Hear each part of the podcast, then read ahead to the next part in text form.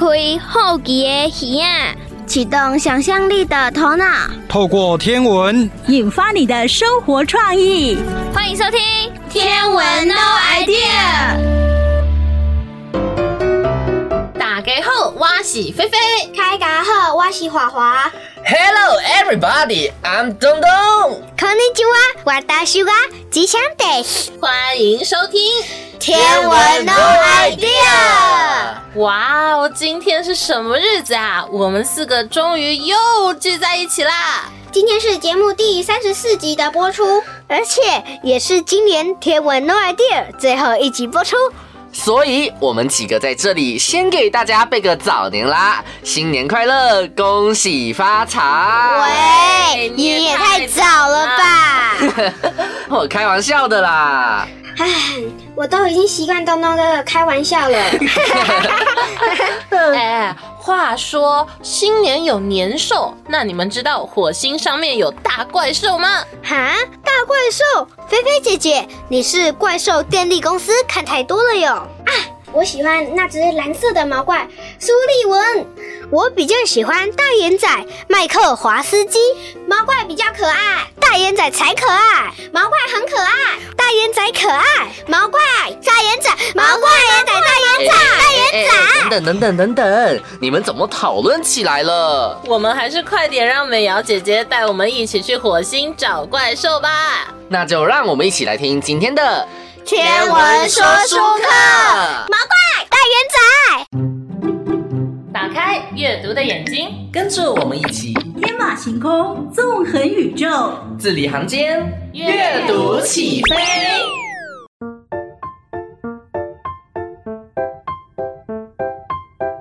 美瑶姐姐，今天要介绍的书是《我的火星探险》。你知道火星是距离太阳第几近的行星吗？嗯，是离太阳第四近的行星吗？哎，答对了，真聪明。封面上的小太空人后面竟然有一个大怪兽。对呀，对呀，这个小太空人是来探查火星上是否有生物的哦。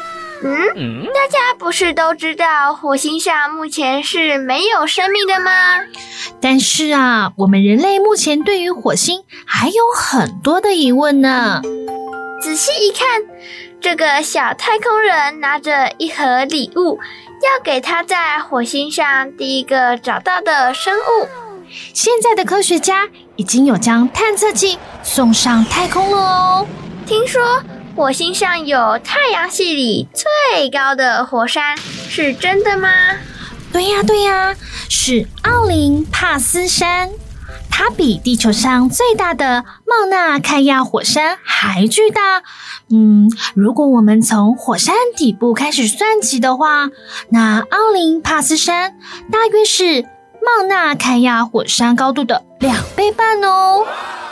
没想到，直径只有地球一半的火星，居然有一座这么大的火山。嗯，对呀。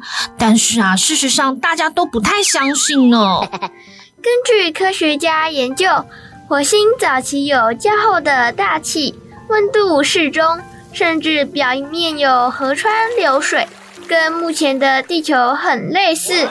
那为什么火星现在会变成干燥无水、充满红色沙尘的行星呢？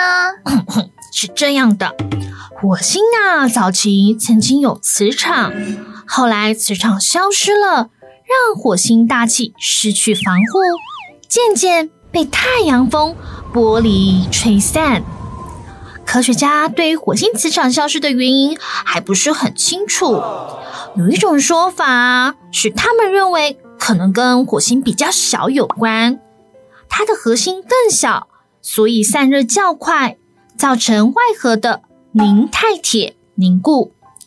外核的凝态铁凝固，让火星的磁场就这么消失了。很多人都怀疑，真的有火星吗？人类对火星上有没有生命充满想象，其中最有名的。可能是帕西瓦尔·罗威尔看见的火星运河，他用自己建造的天文台观看火星，并将透过望远镜看到的火星描绘下来。罗威尔认为，他看见火星上有许多运河，建造运河是为了把南北两极的冰运送到干涸的赤道。这是火星有智慧生物存在的证据哦。我知道火星有天然卫星，分别是火卫一与火卫二。嗯，那你知道火星是谁发现的吗？我知道，是伽利略第一次用望远镜观测火星。虽然大气主要是由二氧化碳组成，但是火星大气实在太稀薄了。不能有效把太阳热力困住，因此啊，它的表面温度变化很大哦，由摄氏负一百度到负十度不等哦。此外，由于火星距离太阳太遥远了，所以表面平均温度很低。火星和今天的大气层成分也非常相似哦。我听说。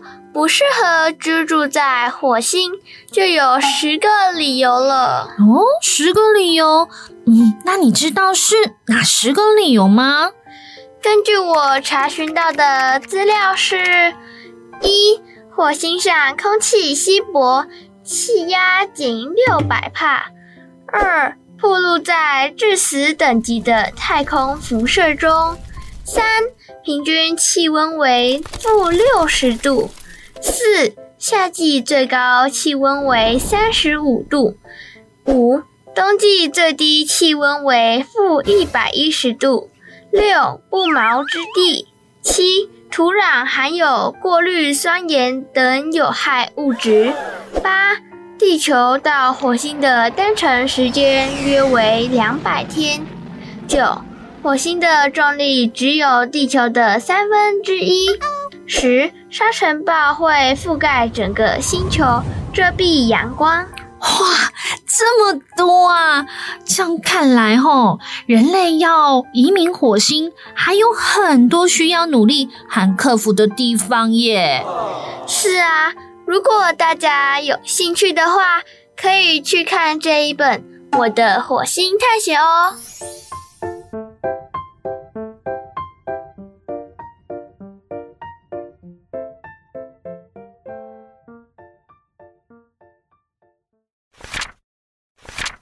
我的火星探险。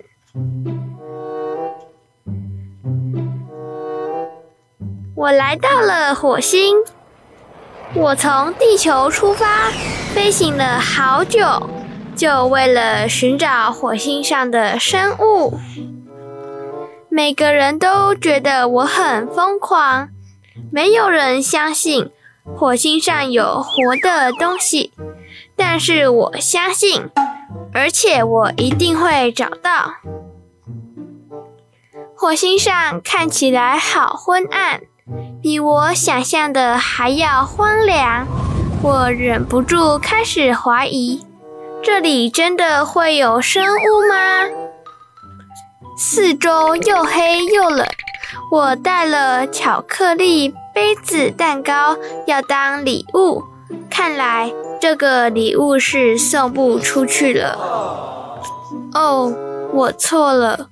火星上真的什么都没有，只有数不清的石头和沙土。谁都看得出来，这里根本不会有生物。真是糟透了，他们才是对的。火星上没有生物，我要赶快回家。天哪，我的太空船在哪里？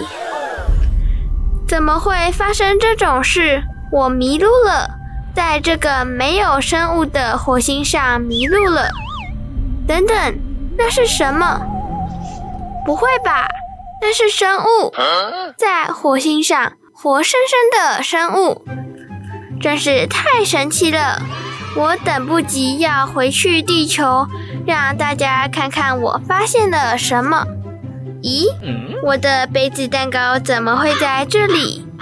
我要先找到我的太空船。我想从那个山顶上应该可以看得很清楚。哈，它在那里！这场探险实在太棒了！我一直相信火星上有生物，而且我是对的。现在来个点心，好好犒赏自己吧。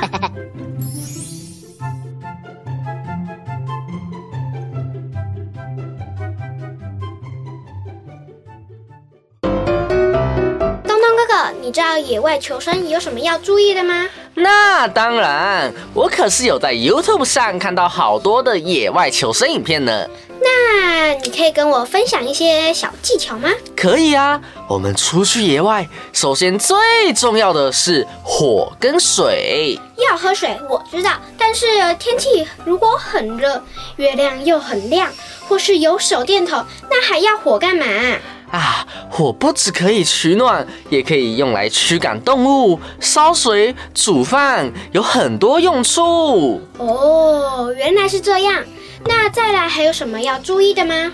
再来就是要辨认植物有没有毒，能不能吃，或是要自己捕猎，像是抓野生小动物，还有捕鱼。哦。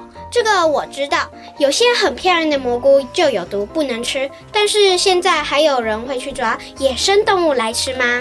嗯，如果是偏远的深山，还是会有的。接下来也是最重要的自制捕猎工具，还有住的地方。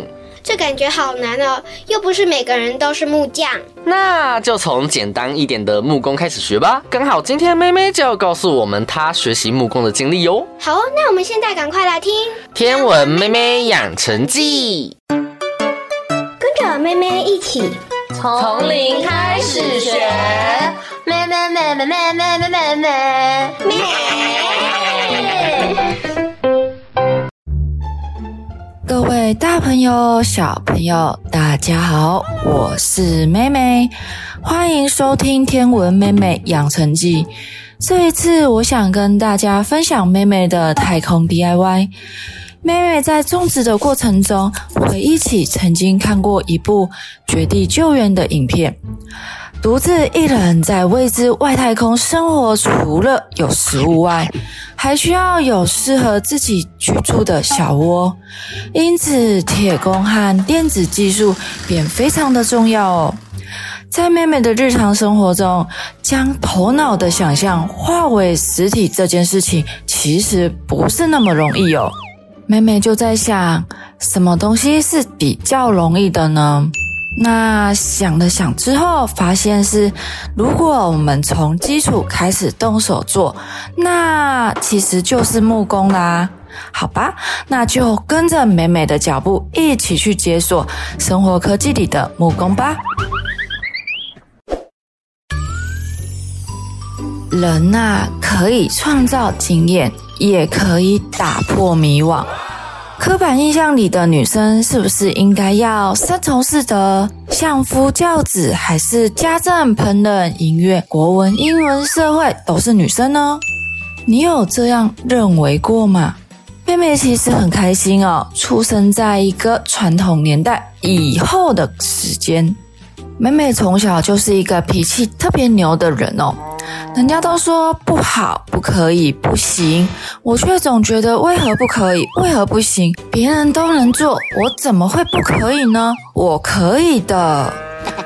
现在国高中有一门课叫做生活科技，生活科技课的前身啊，可以追溯到过去的工艺课哦，强调动手实作的课程。而到了九年一贯的时代啊，曾经跟生物啊、物理啊、地科等等的做合并哦。那时候叫做自然与生活科技。常见的课程内容啊，包含了简单的电子电路，还有趣味的制作，像水火箭等等的哦。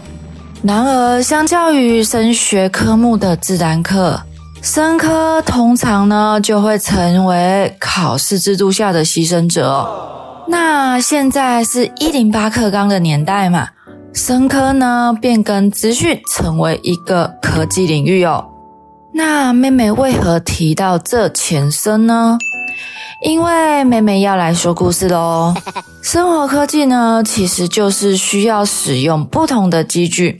包含了手线锯、焊枪、砂纸、钳子等等的手工具哦，而且啊，还有还有，生科最重要的三宝，不是布袋生科吃到饱的生科哦，我说的是生活科技的简称。这三宝绝对不是妈宝、老宝、健宝，而是线锯机、专床、圆盘机。这三台听起来是不是很厉害呢？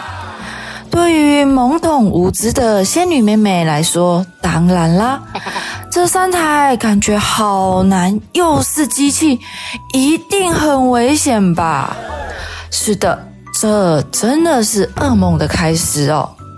正所谓人在江湖，身不由己吗？为了混口饭吃？不不不，不是啊，是为了突破自我。谁说操作机台就只能是男生？谁说女生不可以？这种好胜心究竟是帮助妹妹，还是将妹妹推入火坑呢？欢迎留言给妹妹哦。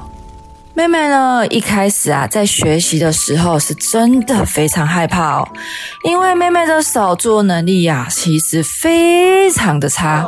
工具大概也只认得是剪刀啦、美工刀啦，而且啊，美工刀还不太会使用呢。这可怎么办呢？没能怎么办呀？只能硬着头皮上喽。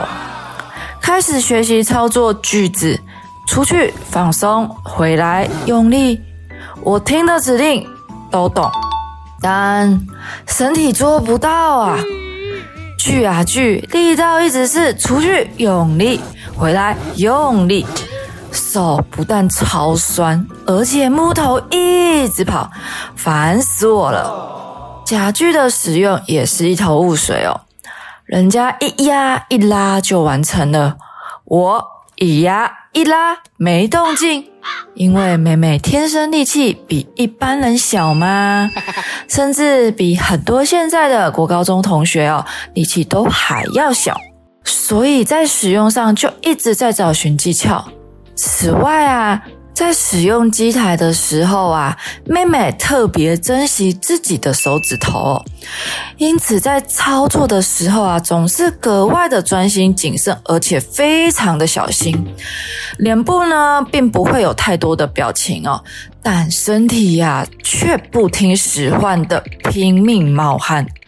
就这样反复的练习，在这样的练习的过程当中啊，可以看到别人很快的推过去。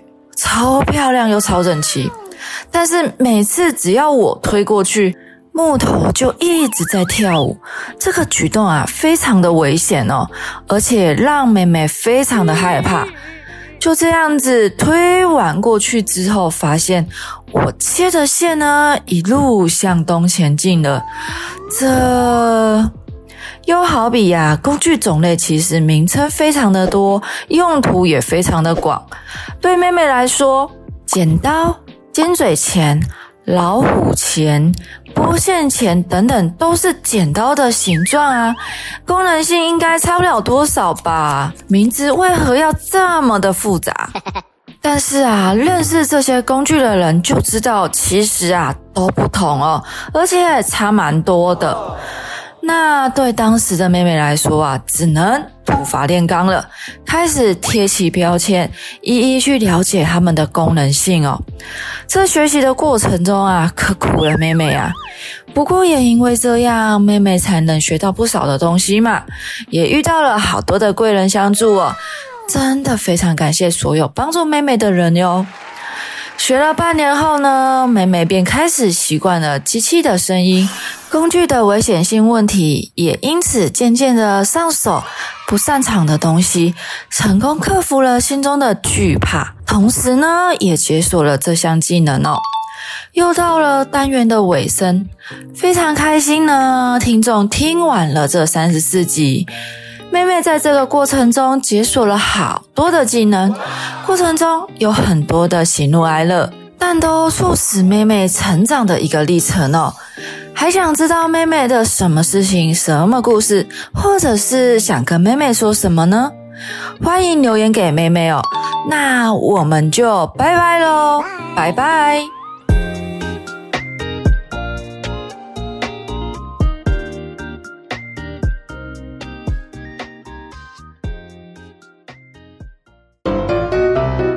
找到它，需要先找到一个勺子的形状。嗯，勺子，吉祥，你在找汤匙吗？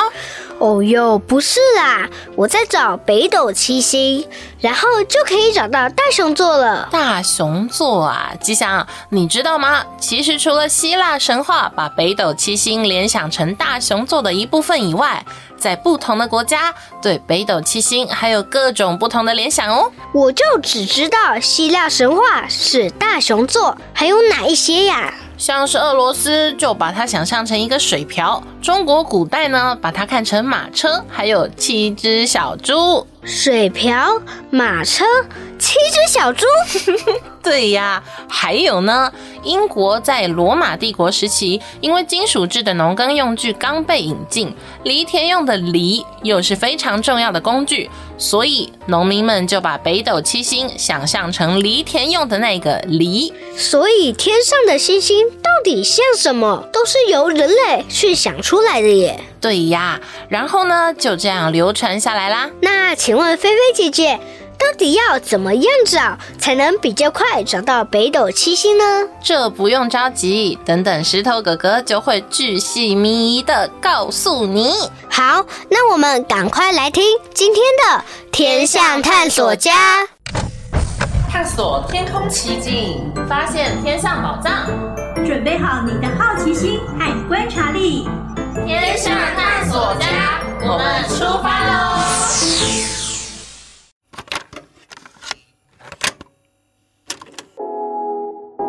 欢迎收听《天象探索家》，我是喜欢看潇洒天空的石头哥哥。在每一集当中，我都跟大家一起探索一个在天空发生的特殊现象。当这些天空现象发生的时候，我们啊，除了可以看热闹以外，也能够看出门道哦。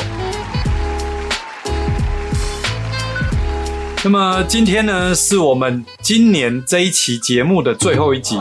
石头哥哥呢，已经跟大家分享了三十二个天空现象。不论你啊是否真的有亲眼看过，应该啊就会开始留意哦。原来天空啊，不只有蓝天白云。不只有月亮和稀疏的星星，还有许多有趣的天空现象，值得我们留意观察哦。那么，在第二集的节目当中，石头哥哥曾经跟大家提过，透过中午太阳影子的长度来知道呢太阳在天空中的位置。所以，等一下中午的节目收听完毕以后，你呢就可以到外面去看看树木或者是建筑物的影子长度。是不是啊，变得比七月份的时候还要长呢？那么，如果你是今天才听到这个节目，你也可以找一棵树或者是建筑物，在中午的时候啊，记得它在地面上面影子的长度，然后三个月以后再来看一遍，你就会发现啊，这个影子的长度是会有变化的。那么，太阳影子呢，有什么好看的呢？你呢，就可以运用。网络随点随播的功能，再一次去收听我们第二集的节目，你就会知道了。好，那今天呢，最后一集，石头哥哥要跟大家一起探索的主题是北斗七星串联春季星座。虽然啊，现在才刚开始秋天，不过呢，在日出之前，东方呢会出现的就是春季星座，所以我们可以先认识这些明显的星星和星座。那么，当我们在秋天秋高气爽的时候，要上山去看日出，我们就可以很清楚的辨认它们哦。那么，首先呢，我们先假设你啊会在十一月二十号左右呢上山去看日出。在日出之前啊，大约是四点半左右，你应该会先在东边的天空看到一颗很亮的星星。这一颗啊，就是我们曾经提过的金星。那么，因为这一颗呢，它是行星，会在天空中慢慢的改变它的位置，所以呢，我们今天啊，就先不谈论它。当你看到金星了以后，往东北的方向看去，大约啊三颗拳头高的位置，你就会看到呢七颗星星。很多书呢都形容它很像一只盛汤的大勺子，不过石头哥哥觉得，对我们来说啊，它比较像是注音符号的“支吃诗”的诗这个形状。那这就是呢相当有名的北斗七星。但是啊，北斗七星并不是一个星座，它是以大熊座的背部和尾巴。在春天的时候啊，这些北斗七星的星星都相当的明亮，所以很多民族啊都给这些星星取名字。那么在中国古代呢，这七颗星星呢也都有名字哦。例如，我们从注音符号的“诗”第一画开头的第一个点，它呢就叫做天书。那么顺着这个“诗”的线条，依序往后，分别是。天璇、天机、天权、玉衡、开阳、瑶光。如果啊，你想要知道这几颗星星的名字怎么写的话，你可以上网去搜寻北斗七星的名字，就可以找得到了。那么啊，我们就开始试着用北斗七星来找其他的春季星座吧。首先啊，我们把北斗七星的第二颗天璇往第一颗天枢的方向。画一条线，然后继续往地平线延伸，你就会遇到一颗不太亮的星星。这一颗啊，星星虽然不太亮，但是它却是相当重要的星星。那它就是北极星。这似乎跟很多人的印象中的北极星不同。很多人都觉得，哦，北极星很重要，那么它应该是全天最亮的星星。所以到夜晚啊，出去看星星的时候，都会直接的把天空最亮的星星当做是北极星。呃，以现在的人来说，因为呢，我们到外面去玩，开车都有 GPS 的导航系统，所以啊，认错北极星呢，其实没有太大关系。不过啊，对古早人来说，特别是大航海时代的水手们来说，那可是啊，攸关性命的事情哦。因为啊，在茫茫大海上。没有什么明显的目标可以辨认方位。白天呢，有太阳，晚上呢则需要依靠北极星。为什么？因为呢，其他的星星都会像太阳一样的东升西落，就只有这一颗星会固定在北边的天空，不会移动。另外啊，这一颗星距离海平面的仰角也代表船只的纬度。这时候啊，就可以判断。现在是靠近赤道比较炎热的地方，还是偏向北方高纬度比较寒冷的区域？利用刚刚北斗七星的第二颗天璇和第一颗天书，找到天空中最重要的北极星之后，接着啊，我们利用北斗七星的第四颗天权，往第三颗天机的方向向天空画一条线，就会遇到一颗很亮的星星。这一颗星星啊，就是狮子座的轩辕十四。那么，如果你是狮子座的人，就可以透过北斗七星找到轩辕十四，再透过手机星图的 App 来找到狮子座的样子。接着，我们再继续观察一下北斗七星第四颗天权、第五颗玉衡、第六颗开阳以及第七颗瑶光这四颗的连线，其实很像一个圆弧形。那么我们顺着这个圆弧的方向呢，向南边延伸，我们啊就会先遇到一颗黄色的亮星星，它是牧夫座的一等星大角星。这个角啊是头上的角哦。然后再继续啊顺着这个弧度往南边延伸，就会遇到第二颗白色的亮星，它啊就是侍女座的角宿一，也就是二十八星宿的角宿，它的第一颗星星。再顺着弧度呢，继续往南边延伸一小段的距离，你就会看到有四颗星星排成一个不规则的形状。这里啊，就是乌鸦座。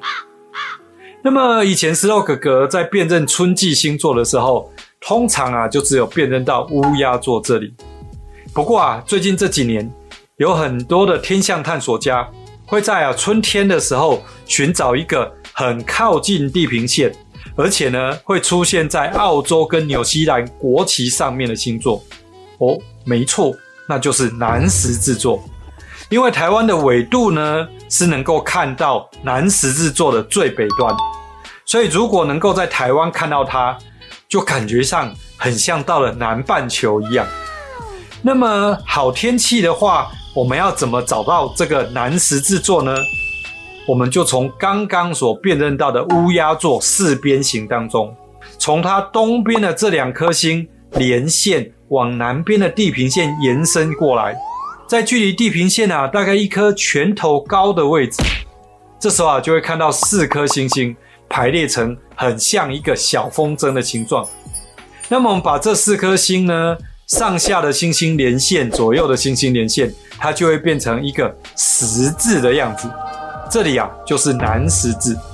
不过啊，在台湾春季啊，通常都是潮湿多雨的天气，靠近地面的水分呢，通常比较多。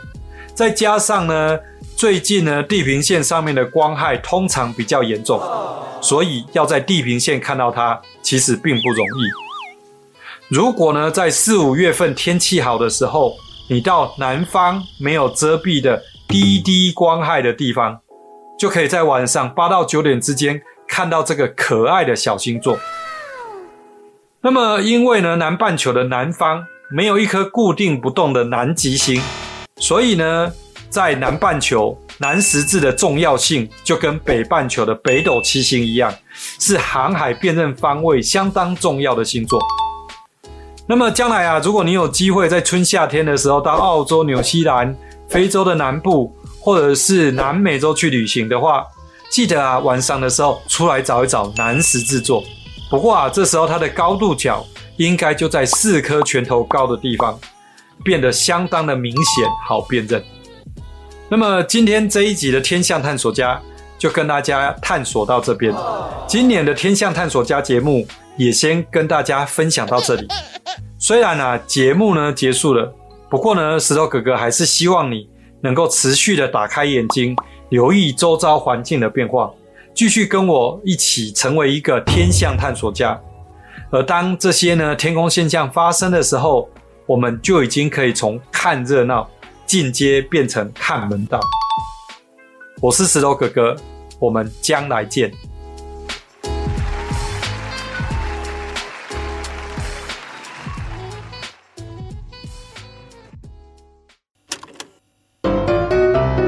花，我问你，如果提到冬至，你会想到什么？冬至要吃汤圆呀，吃一颗长一岁。那如果吃一整碗呢？你吃完就变成老扣扣了。啊，你想多了，我永远年轻。对了，你今天怎么突然说到汤圆呢？啊，那是因为今天秀秀要带我们去搓汤圆啊！哇！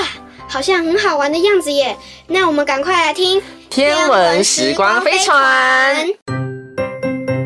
星星、月亮、太阳，让你想到什么呢？阿公阿嬷小时候也是这样想的吗？嗯，让我们搭上时光飞船，一探究竟吧！各位大朋友、小朋友，大家好，欢迎搭上天文的时光飞船，我是笑笑。我们每一集节目单元都会邀请到一位社区的爷爷或者是奶奶哦，我们要透过天文的话题来聊一聊，看看他们小时候跟我们现在有什么不一样哦，小朋友。你喜不喜欢吃汤圆呢？你知道汤圆是怎么做的吗？有没有跟家人一起搓过汤圆呢？今天呢，我们要到水上乡的义兴村来找一位素兰奶奶哦。奶奶她啊有三个孙子，他们过年过节都会一起搓汤圆哦。我们去找我们的奶奶聊聊看如何做汤圆吧。哎，素兰奶奶，哎，请问你小时候有没有搓过汤圆呐？有啊。有搓过汤圆哦，是啊。那什么时候的节日才会搓汤圆？嗯、呃，冬至这是最主要的节日，一定要搓汤圆，吃汤圆。哦。你们小时候冬至都会有搓汤圆？哎，对啊，一定要的。啊、哦，一定要的。那除了冬至之外，还有其他的节日吗？啊、呃，像过新年啦、元宵节啦，啊，无的，咱起新厝啦、娶某啦。哦哦，起新厝跟草帽也要煮汤圆。对对对。哦，那素兰奶奶，你小时候有跟你的妈妈一起帮忙做汤圆吗？哎，有啊，甲迄个糯米啊，啊用迄石磨啊，哦啊，妈妈磨啊酒磨啊，啊我着较米啊，较多石那个石磨里面，啊妈妈就是用安尼压啊压酒那个米浆下来。哦，酒磨是一个很大的圆形的那个石磨石头嘛？对，哎，对。哦，对，我有看过，我有看过。它那个，然后中间有一根棍子嘛，棍子，然后上面绑个绳子。哦，上面绑个绳子，然后就是用人力，然后这样子转动，然后它会把那个米把它磨成浆浆哦，米浆是是是啊。磨完米浆之后嘞，米浆之后要用一个布袋子啊，等到用一个长椅子，还有扁担哈，四个，压把那水哈，正在压少一点哦，压干。把那个刚刚我们研磨的那个米浆，把水分压掉就对了。对对对啊，然后再来搓。哦，是啊，咱主要把迄迄个米酒吼，甲底哦打了后呢，啊，就兄弟姐妹啊，大家都坐等的，哈，咱咧出来啊，用一个大的感冒啊，就兄弟姐妹就一起安尼搓汤圆。那汤圆都是单一颜色吗？还是有别的颜色？嗯，一定要有红色跟白色哦，一定要有红色跟白色，哎，那就是代表安尼喜气呀、啊、圆满呐。是，所以吃汤圆的意义在于圆满团圆。哦，是，所以有人讲说，那个吃冬至的汤圆会长一岁，是不是？对对对，那是咱那个古时候的传说下来的啦，讲吃一粒米啊，大一岁。那我如果吃两颗呢？还是一样长一岁啊。那素兰奶奶，你有几个孙子？三个，三个孙子哦。那你们这样子过年过节也会一起搓汤圆吗？会啊，这样都多有乐趣呢。啊，一边可以讲讲笑话啊，讲故事啊，啊，小朋友一起搓啊。哇，真好哎，都可以跟自己的孙子一起动手搓汤圆。像我们家，我妈妈都是买现成的。哦，安尼哦，安尼都无迄种节日的迄种迄个欢乐啊，无迄个仪式感啊，仪式感啊。对啊，一起一起搓汤圆其实很好玩哈、哦。对呀、啊，对啊，小孩子也会很喜欢啊，大家和乐啊。对。好，那我们今天非常谢谢我们素兰奶奶跟我们一起分享小时候搓汤圆的乐趣哦。啊，谢谢谢谢秀秀，谢谢。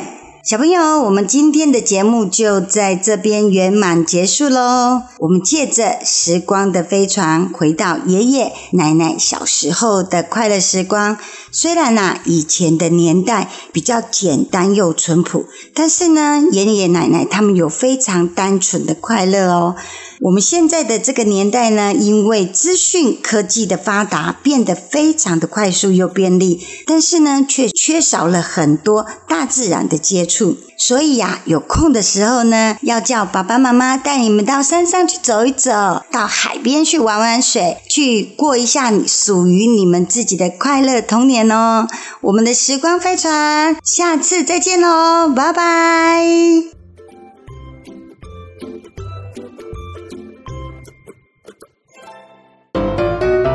各位听众朋友，又到我们节目的尾声喽，感觉时间过得好快哦。对呀、啊，像飞船一样，咻一下就过去了。啊，天下无不散的宴席，至少我们陪伴大家度过了一段愉快的时光啊。嗯，东东说的没错。不过提醒大家，如果大家都有认真听节目，那还能留下一个实体的礼物呢。啊，我知道，我知道。还有最后一次的有奖征答，在 LINE 官方账号还有嘉义市天文协会的 FB 上面可以找到链接哦。等到统计结束以后，奖品就会以邮寄的方式送到大家的手上。那现在要跟大家说一个重要的消息：今年天文 No Idea 三十四集节目到今天已经全部播放完毕喽。嗯，下个礼拜就听不到我们的声音了。要记得想我们哦！当然啦，想要重复收听节目的话，还是可以上网搜寻，搜寻 Yes 五二加一分页选择天文 No Idea，或者是在 YouTube 搜寻侏罗城的星空，都可以回听节目哦。好啦，最后再跟大家说一次，欢乐的时光总是过得特别快，又到时间讲拜拜。我是菲菲，我是吉祥，我是东东，我是华华。记得去填有奖征答哦！记得重新收听节目，还要记得想我们。那我们有缘再见，拜拜。文化部影视及流行音乐产业局补助直播。